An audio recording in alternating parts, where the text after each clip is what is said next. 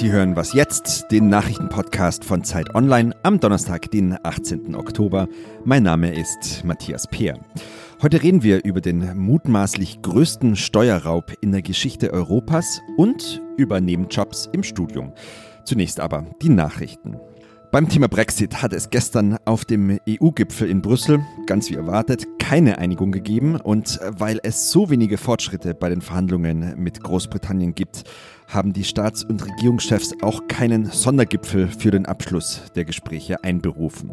Ganz aufgegeben haben beide Seiten zwar noch nicht. Politiker wie der niederländische Ministerpräsident Mark Rutte sagen aber, dass sich die EU jetzt intensiver auf einen Brexit ohne Abkommen vorbereiten muss.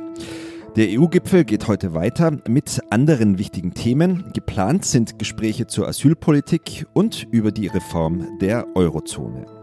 Ob zur Pflege von Angehörigen, für ein Ehrenamt oder um sich weiterzubilden. Arbeitnehmer sollen künftig für einige Jahre in Teilzeit gehen können und danach wieder auf ihre ursprüngliche Stundenzahl zurückgehen können.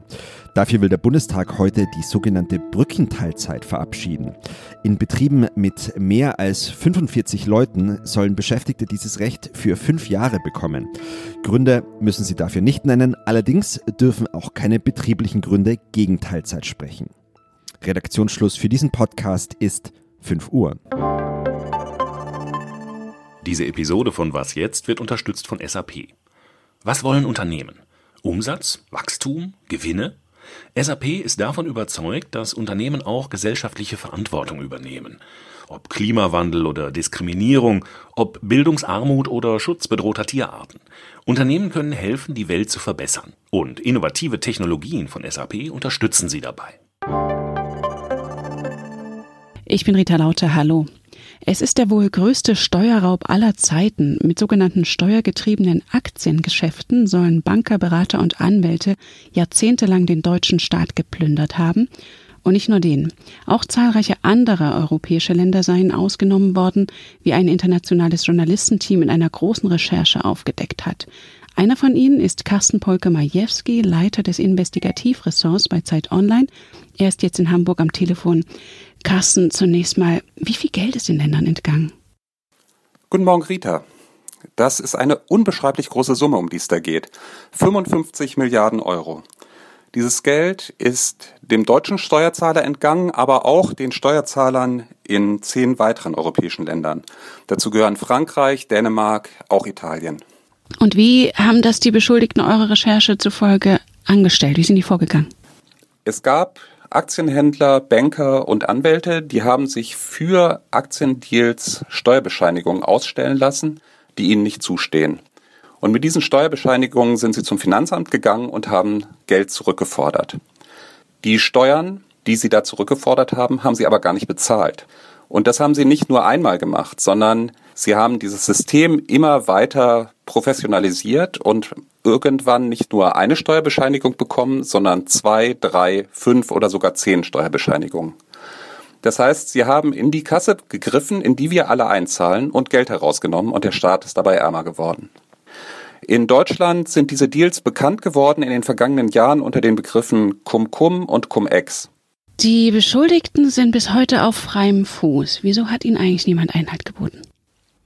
Es gibt große Ermittlungen, nicht nur in Deutschland, sondern auch in anderen europäischen Ländern, um dieser Leute habhaft zu werden. Das Problem ist, dass man in Deutschland lange Zeit gar nicht gemerkt hat, was da eigentlich passiert. Das geht schon seit 2001 so. Und als man es gemerkt hat, ungefähr 2007, da hat man zwar Gesetze angepasst, aber so schlecht, dass die Geschäfte einfach weitergehen konnten. Diese Steuerräuber mussten ihre Methoden nur ein bisschen anpassen und dann konnten sie weitermachen. In Deutschland ist das erst beendet worden 2012.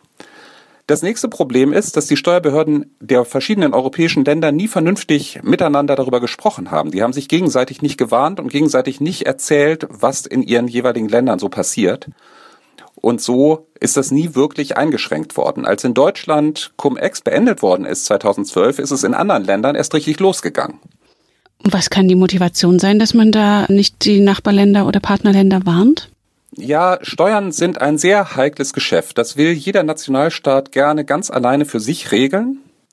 Das heißt, darüber spricht man nicht so offen wie über andere Dinge. Zugleich ist das Problem, dass die europäische Ebene, das heißt die EU-Kommission, dieses Thema immer als nationales Problem der einzelnen Länder betrachtet hat. Denn der Schaden entsteht ja immer in einem einzelnen Land. Das heißt, wenn Deutschland ausgeraubt wird, dann hat Deutschland den Schaden und dann haben alle gedacht, es ist ein deutsches Problem. Und genauso galt es für Dänemark oder für Österreich oder für die Schweiz. Also es ist weniger mangelnder Wille, dem Einhalt zu gebieten, als dass jeder sein eigenes Süppchen kocht. Genau.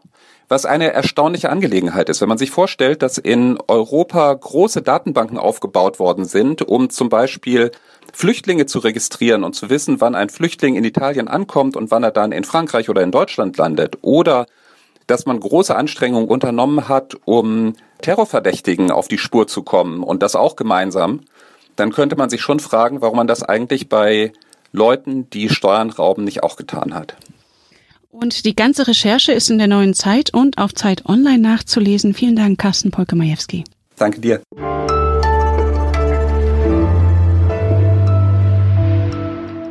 Und sonst so? Ist es die Mittelmeerdiät, das Gesundheitssystem oder die Siesta? Die Spanier leben wohl bald am längsten. Wie das Fachmagazin Lancet schreibt, verdrängen sie möglicherweise im Jahr 2040 die Japaner, die bisher die weltweit höchste Lebenserwartung haben. Japaner werden derzeit im Schnitt etwas mehr als 83 Jahre alt, die Spanier könnten es bald auf mehr als 85 Jahre bringen. Doch auch dem Rest der Welt sagen die Autoren eine höhere Lebenserwartung voraus, nämlich 77,7 Jahre.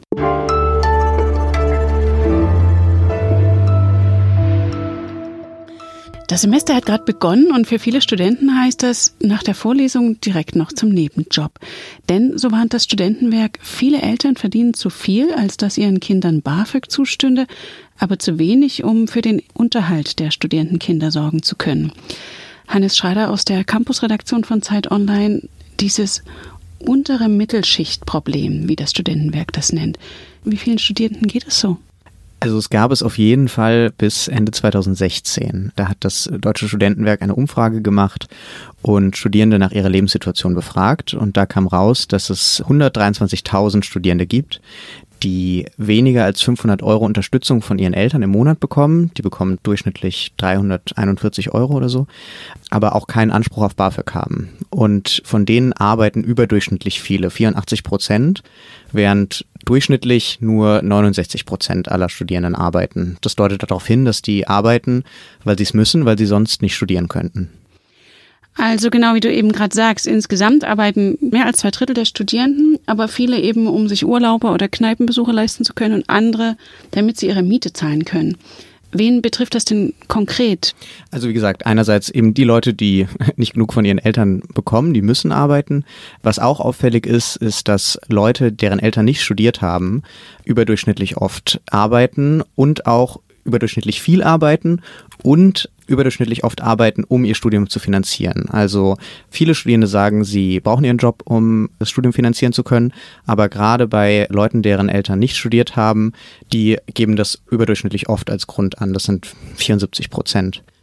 Könnte es denn sein, dass Kinder aus diesen aus dieser sogenannten unteren Mittelschicht, wie das das Studentenwerk ausdrückt, davon abhält, ein Studium zu beginnen oder dass es ihr Studium zumindest erschwert? Also erschweren tut es auf jeden Fall. Das sagt das Deutsche Studentenwerk sozusagen, dass wer arbeitet, der kann weniger studieren. Je mehr man arbeitet, desto weniger Zeit bleibt fürs Studium. Ein Problem ist natürlich auch, wenn, was auch oft der Fall ist, oder öfter der Fall ist seit 2016, dass die fachfremde Dinge arbeiten. Also, dass ganz oft die viel öfter als früher Arbeiten nachgehen, die nichts mit dem Studium zu tun haben. Das heißt sozusagen, die unabhängig sind von praktischer Erfahrung. Und kann auch einfach sein, dass das Studium dann länger dauert, weil man mal durchfällt oder so? Genau, das Studium kann länger dauern. Und die Frage, ob das vom Studium abhält, das ist schwer zu sagen, weil das kann man eigentlich nicht nachweisen. Es ist natürlich aber schon so, wenn einfach nicht genug Geld da ist zum Studieren, dann macht man eben was anderes, wo man mehr Geld verdienen kann. Und wie könnte man dem jetzt entgegenwirken, diesem Zwang, arbeiten zu müssen während des Studiums? Also das Deutsche Studentenwerk plädiert dafür, dass die sogenannten Elternfreibeträge erhöht werden. Das ist der Betrag, der abgezogen wird vom elterlichen Gehalt, bevor das elterliche Gehalt abgeglichen wird mit dem BAföG-Anspruch. Und je höher diese Elternfreibeträge sind, desto wahrscheinlicher ist es, dass man BAföG bekommt.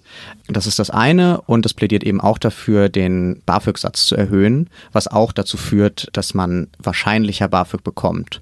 Weil die BAföG-Berechnung funktioniert so, dass der Maximalsatz erstmal jedem theoretisch zusteht und dann eben Beträge abgezogen werden, je nachdem, wie viel die Eltern verdienen. Und je höher dieser Freibetrag ist, desto höher ist dann potenziell das, was am Ende übrig bleibt von diesem maximalen Anspruch, den man hat.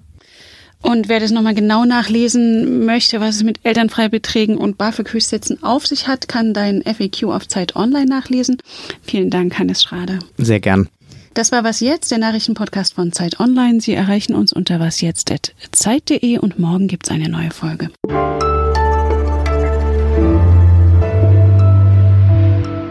Ja, und welche Studentenjobs hast du so gemacht? Ich war mal Fahrradkurier in Frankfurt und habe so Dokumente zugestellt und Bargeld bei der Sparkasse abgeholt.